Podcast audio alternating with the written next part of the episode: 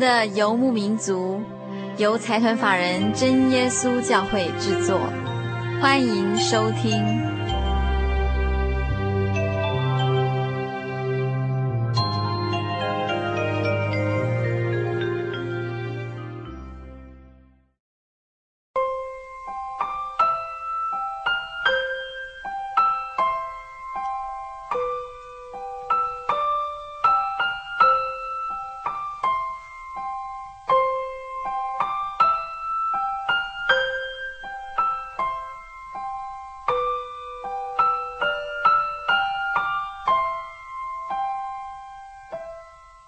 心灵的游牧民族，在空中的朋友，大家好，我是佩芝。新的一年开始第二个星期了，不知道朋友们这两个礼拜以来过得还好吗？如果耳尖的朋友应该不难听出主持人重感冒，呃，所以今天可能要请所有听众朋友多多包涵，忍耐一个小时吧。那如果您记得的话，也请你平常多多替主持人代导，希望这个感冒赶快过去，呃，能够再度恢复。正常的声音跟所有听众朋友说话，另外也要提醒听众朋友，听说这一波的感冒病毒非常非常的毒，听众朋友也要多注意自己的身体哦。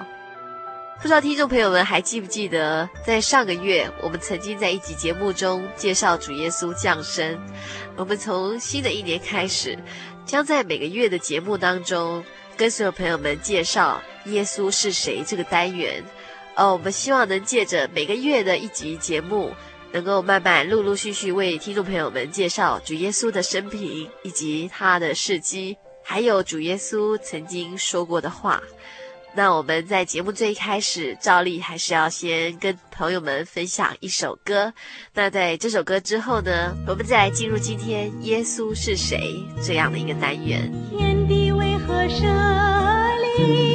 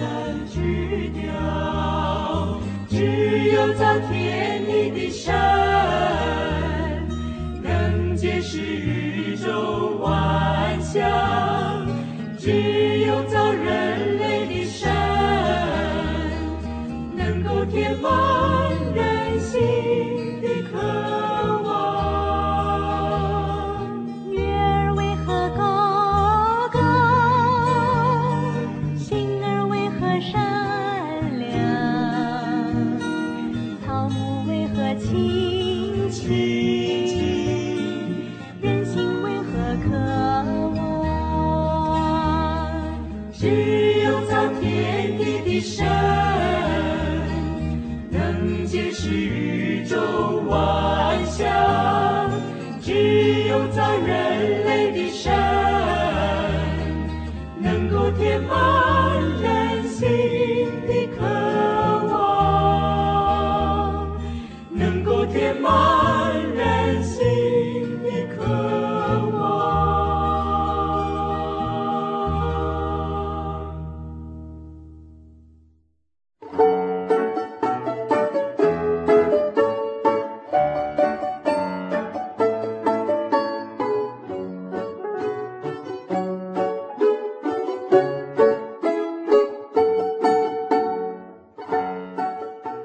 收听的是《心灵的游牧民族》，我是佩芝。我们曾经在上个月的节目当中，跟听众朋友们分享主耶稣的降生是什么样的一个场景以及情形。我们今天再继续跟听众朋友们分享，当主耶稣渐渐长大，以及在他成长过程所发生的点点滴滴。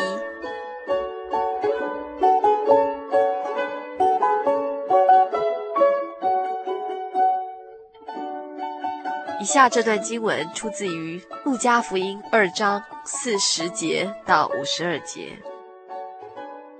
孩子渐渐长大，强健了起来，充满智慧，又有神的恩在他身上。每年到逾越节，他父母就上耶路撒冷去。当他十二岁的时候，他们按着节期的规矩上去，守满了节期，他们回去。孩童耶稣仍旧在耶路撒冷，他的父母并不知道，以为他在同行的人中间走了一天的路程，就在亲族和熟识的人中找他，既找不着，又回耶路撒冷去找他。过了三天，就遇见他在殿里，坐在教师中间，一面听一面问，凡听见他的都稀奇他的聪明和他的应对。他父母看见就很稀奇。他的母亲对他说：“我儿为什么像我们这样行呢？看哪，你父亲害我伤心的来找你。”耶稣说：“为什么找我呢？岂不知我应当以我父的事为念吗？”他所说的这话，他们不明白。他就同他们下去，回到拿撒勒，并且顺从他们。他母亲把这一切的事都存在心里。耶稣的智慧和身量，并神和人喜爱他的心，都一起增长。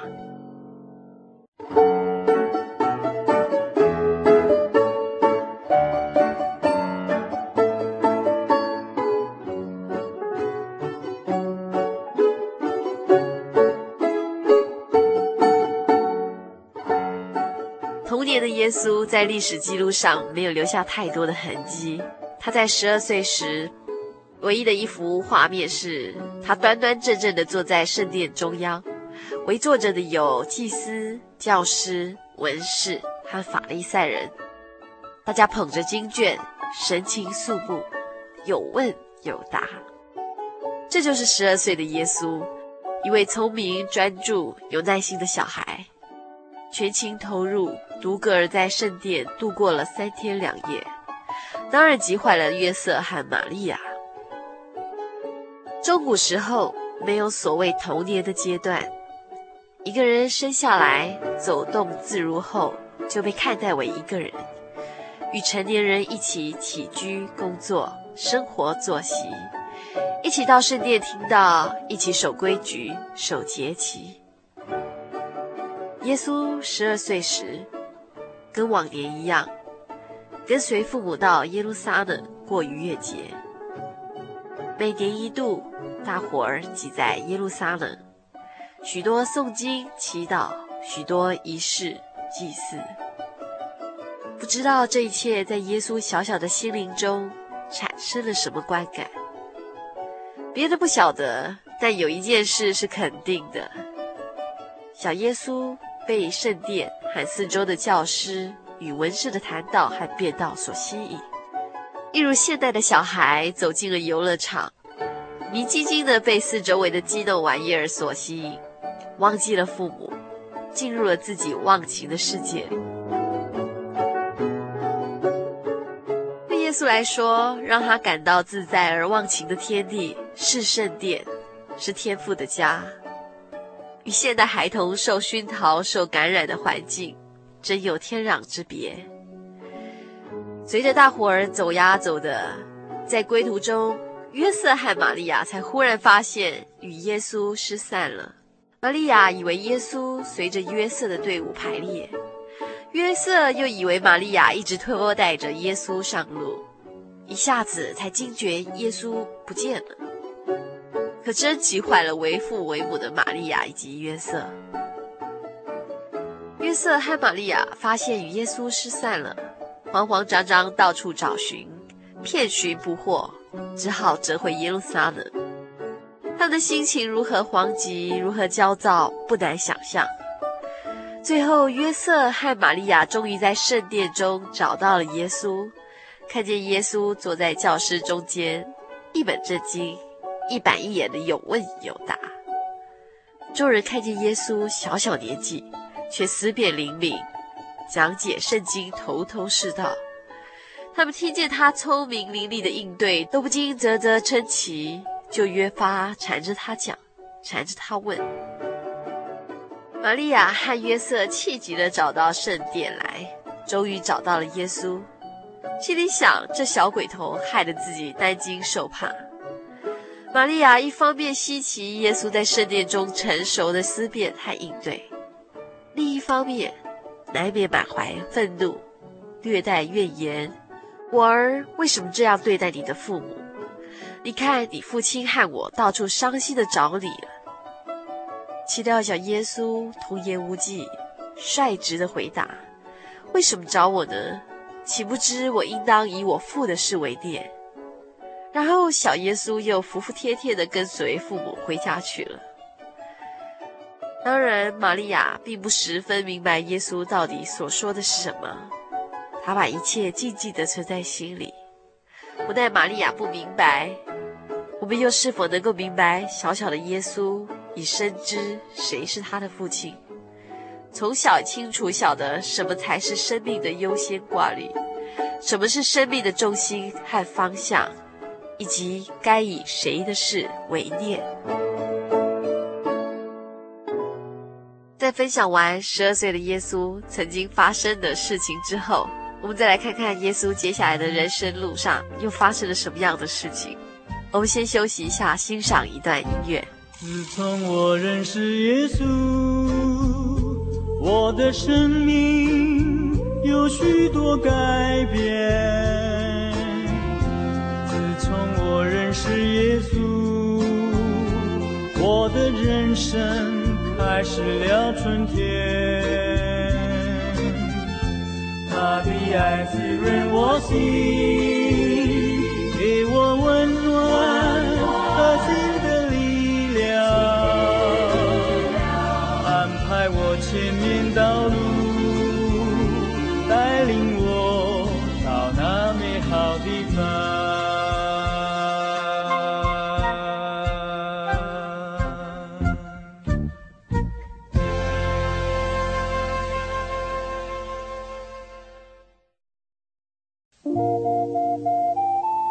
上曾经看过这样的招牌“真耶稣教会”吗？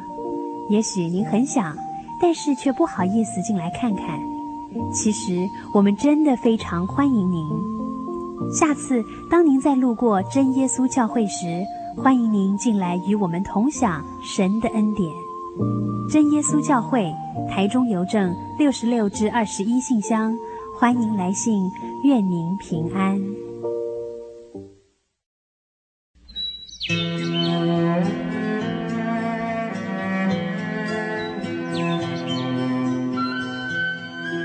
游牧民族，在空中的朋友，大家好，我是佩芝。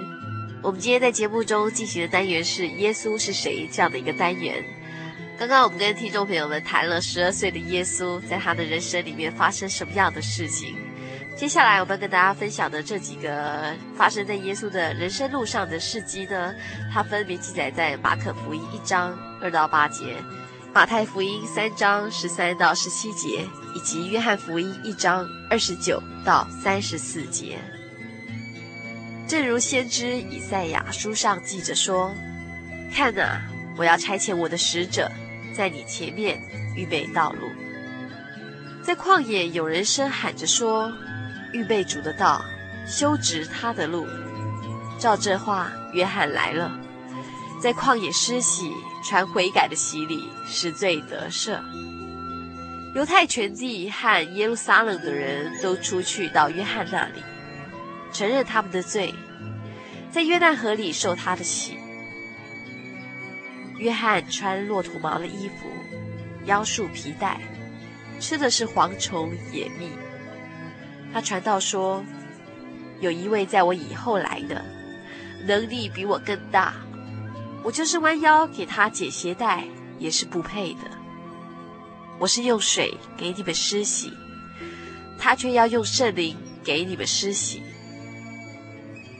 当下，耶稣从加利利来到约旦河，见了约翰，要受他的洗。约翰想要拦住他，说：“我当受你的洗，你反倒上我这里来吗？”耶稣回答说：“你暂且许我，因为我们理当这样尽诸般的义。”于是约翰许了他。耶稣受了洗，随即从水里上来。天忽然为他开了，他就看见神的灵仿佛鸽子降下，落在他身上。从天上有声音说：“这是我的爱子，我所喜悦的。”这是在约旦河外伯大尼，约翰施洗的地方做的见证。次日，约翰看见耶稣来到他那里，就说：“看哪，神的羔羊。”除去世人罪孽的，这就是我曾说，有一位在我以后来，反成了在我以前的，因他本来在我以前。我先前不认识他，如今我来用水施洗，我要叫他写明给以色列人。约翰又作见证说：我曾看见圣灵，仿佛鸽子从天降下，住在他的身上。以色列的约旦河临近加利利海，是一条奔流入死海的小河，河水清澈，涓流不息。施洗约翰就站在这条河里，宣讲天国的信息。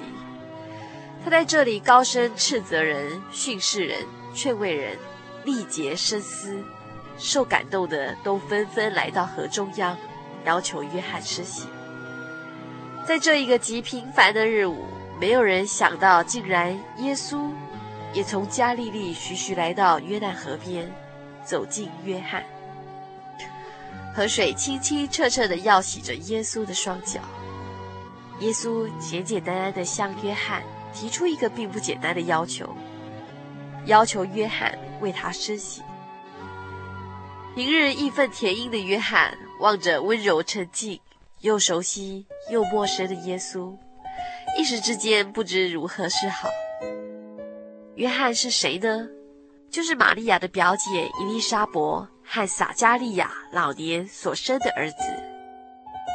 也许伊丽莎伯曾向约翰提过这桩往事。他在母腹里时，就曾与人在母腹中的耶稣同住了三个月。母腹中的约翰听见玛利亚来访。就禁不住在胎中欢喜跳动，似乎约翰一生的意义就是为了迎接耶稣来临，来到人间世上。此时此刻，耶稣却老老实实的站在约翰面前，请他为他施洗。怎么会有这样荒诞的事呢？站在面前的耶稣就是大卫的后裔，雅各家的王。也就是以色列人朝思暮想、日夕盼望的拯救者啊！约翰意识到面前这个人非比寻常，自己要为这个人弯腰解鞋带还不配呢。真的要洗，也理当是自己受他的洗，怎能如此颠倒乾坤？约翰一个箭步来阻着耶稣说：“我当受你的洗，你反倒过来要受我的洗吗？”耶稣没有说很多，一副坚定的神态。你暂且容许我，因为我们理当这样尽诸般的义。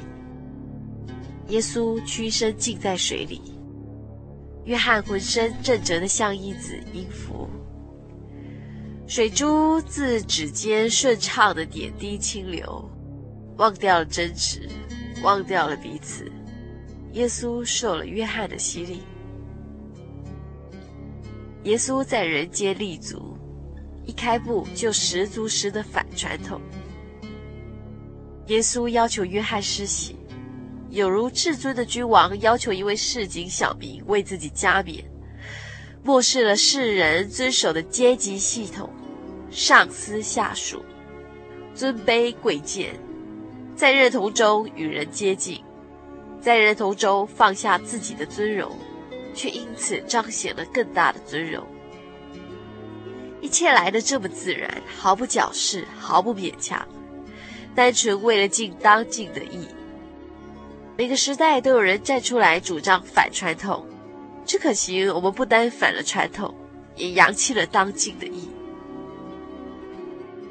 对于耶稣而言，接受洗礼是当众表明他与神的关系，是他身份和使命的确认，是人生序幕的章节，也是人类历史盼望的表征。耶稣尽了当尽的义，而我们呢，又何谓当尽的义？尤其在这个是非难辨、正义难为的时代。怎么样才是行公义、好怜悯、肯付代价、按真理而行，配得上我们被造者尊贵的身份呢？精神学家马龙叙述他一件童年往事：他的同学急于上厕所，问老师可不可以去，老师坚持要他等到授课完毕才可以去。马龙自然而然地站起来。牵着小同学的手，带他去上洗手间。结果呢，当然是受到处罚，以及要求见家长。但马龙从不后悔。长大后，他领悟到当年率性真情、爱护弱小，正是存活的真实和诚恳。这也是当今的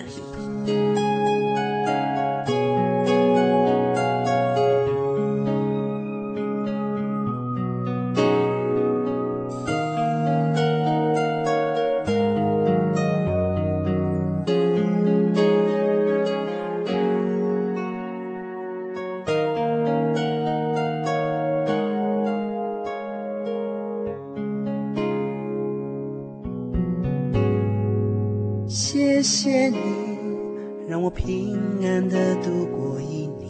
谢谢，谢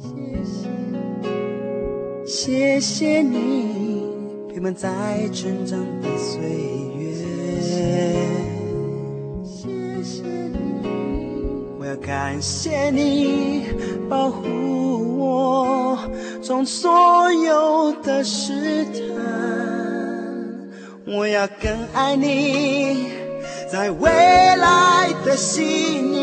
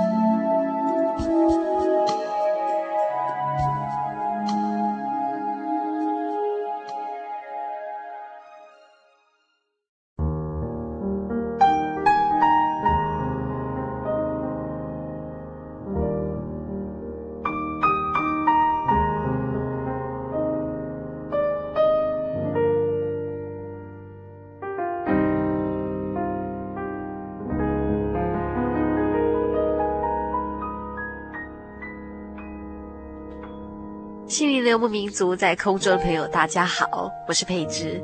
我们今天在节目中跟大家进行的单元是耶稣是谁？嗯，接下来我们跟听众朋友们分享的是，呃，耶稣走遍各城各乡，在各个地方宣讲天国的福音，医治各种病症。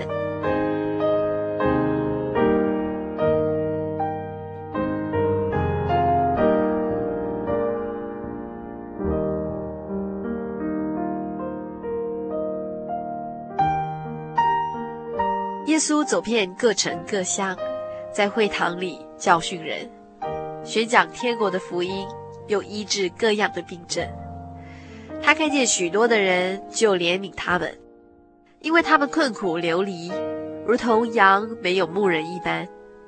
于是对门徒说：“要收的庄稼多，做工的人少，所以你们当求庄稼的主打发工人出去收他的庄稼。耶稣走遍加利利，在各会堂里教训人，传天国的福音，医治百姓各样的病症。他们名声就传遍了叙利亚。那里的人把一切害病的，就是害各样疾病、各样疼痛的，和被鬼附的、癫痫的、瘫痪的，都带了来，耶稣就治好了他们。当下有许多人从加利利、迪加波利、耶路撒冷、犹太、约旦河外来跟着他。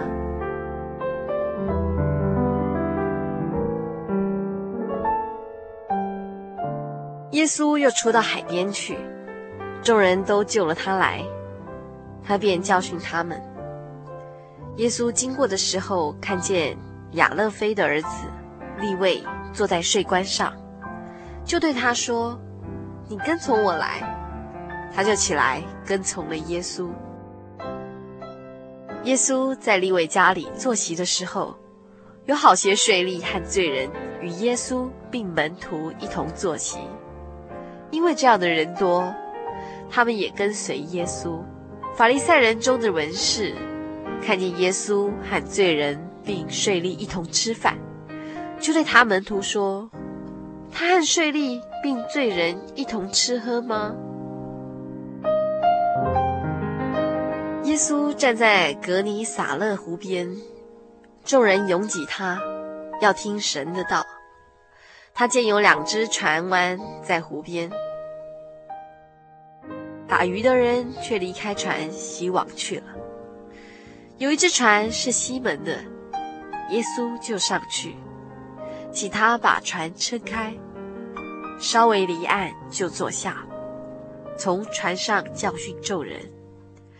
讲完了，对西门说：“把船开到水深之处，下网打鱼。”西门说：“夫子，我们整夜劳力，并没有打着什么，但依从你的话，我就下网。”他们下了网，就圈住许多鱼，网险些裂开，便招呼那只船上的同伴来帮助。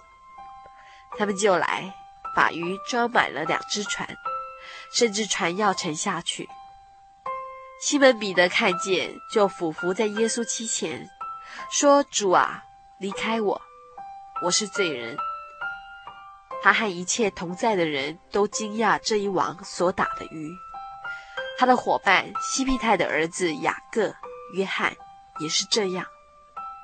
耶稣对西门说：“不要怕，从今以后你要得人了。”他们把两只船拢了岸，就撇下所有的，跟从了耶稣。耶稣，现代人的希望。耶稣，现代人的希望。他给人爱的生命，指引永恒方向。耶稣，现代人的希望。耶稣，现代人的希望。耶稣，现代人的希望。他给人新的生命，除去罪恶捆绑。耶稣。现代人的希望，他是世界的真光，信靠他的走出黑暗。有他今天就会更好，有他永世都有依的希望，耶稣是，现代人的希望，他给人新的生命，除去罪恶捆绑。耶稣，现代人的希望。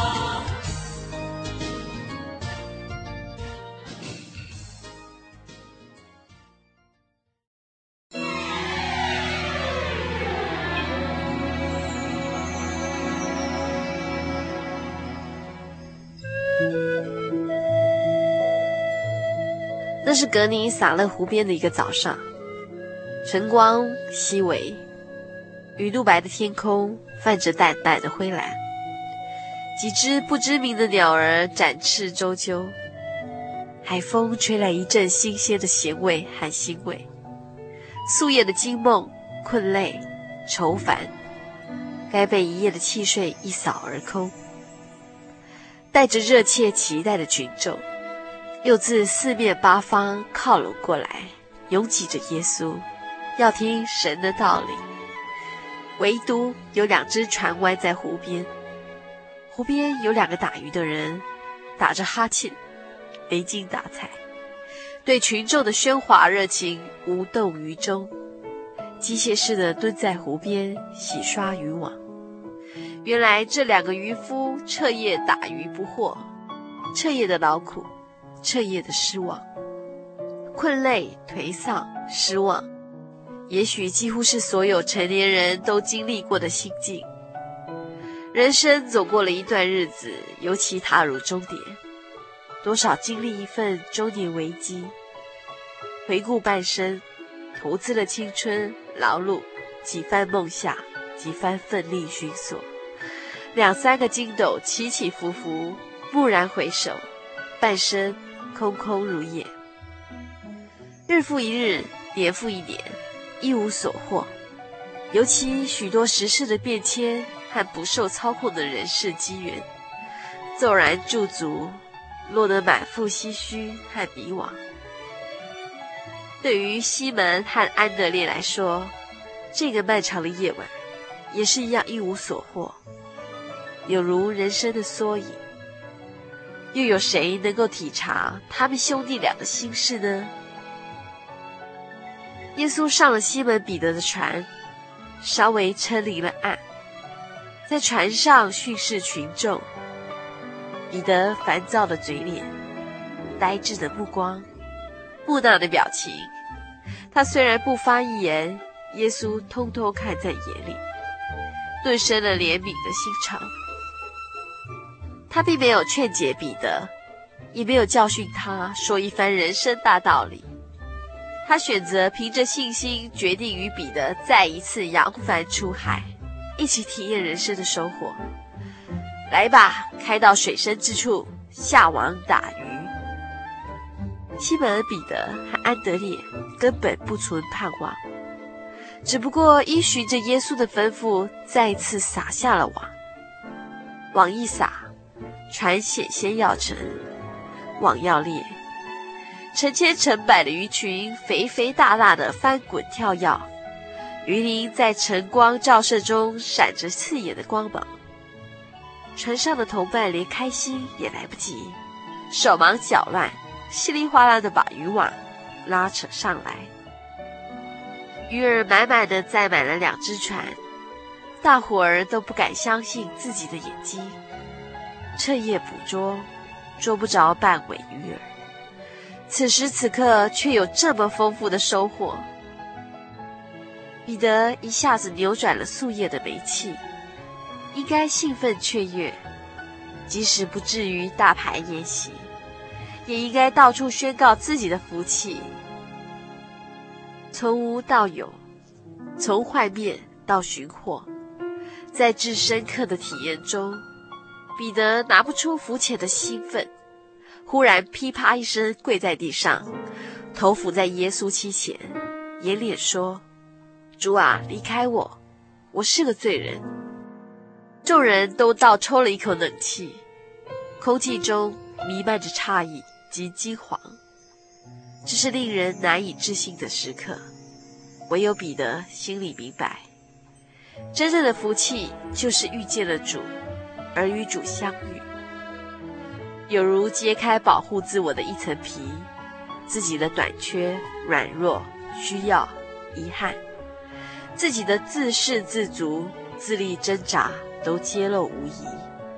冲动激情的彼得，抵不住这样的揭露，更抵不住耶稣的体恤同行，心服口服的认了主，颤抖着期待获得耶稣的接纳。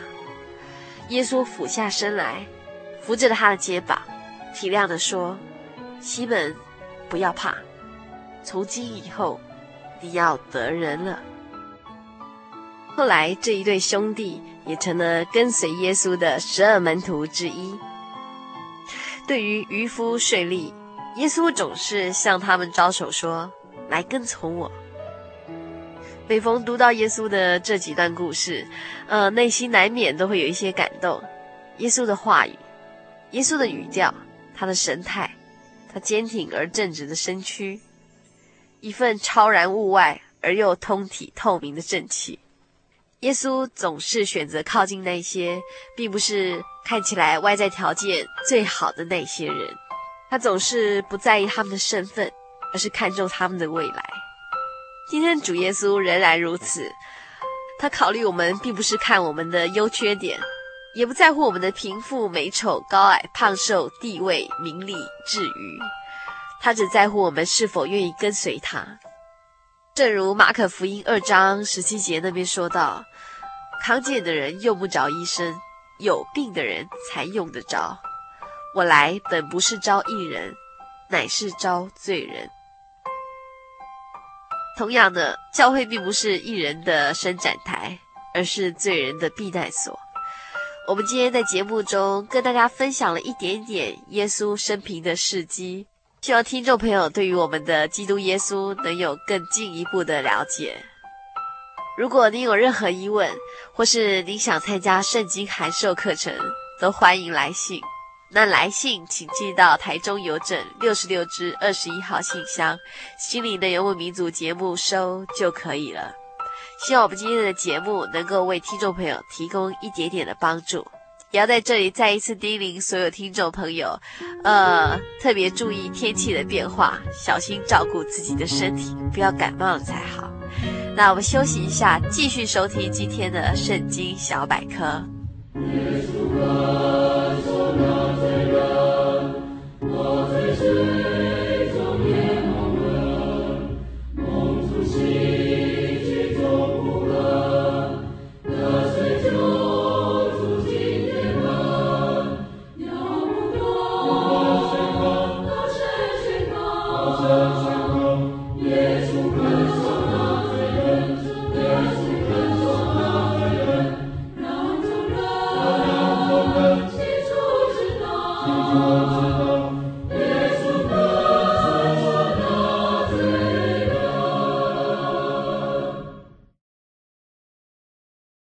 深入人性，撼动人心，是我办电影台的理念。我是春晖电影总经理陈俊荣。基督耶稣是我唯一的信仰，他有随时的帮助与安慰。耶和华是我的依靠，我的盼望，我的神。在耶稣教会。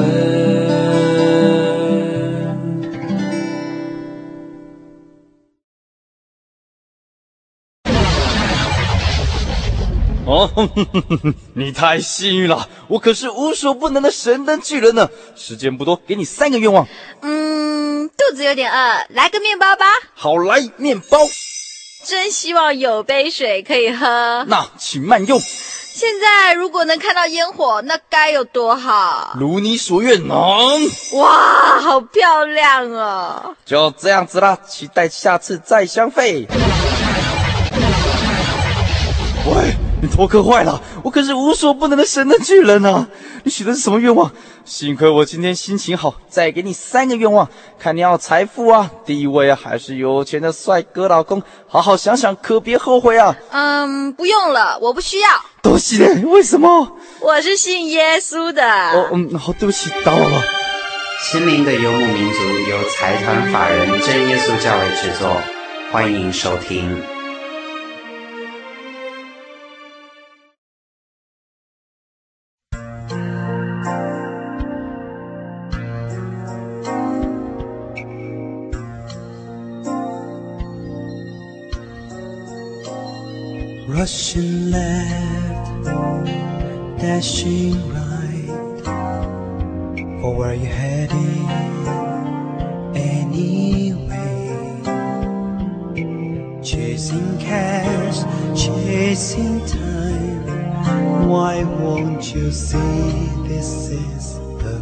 see.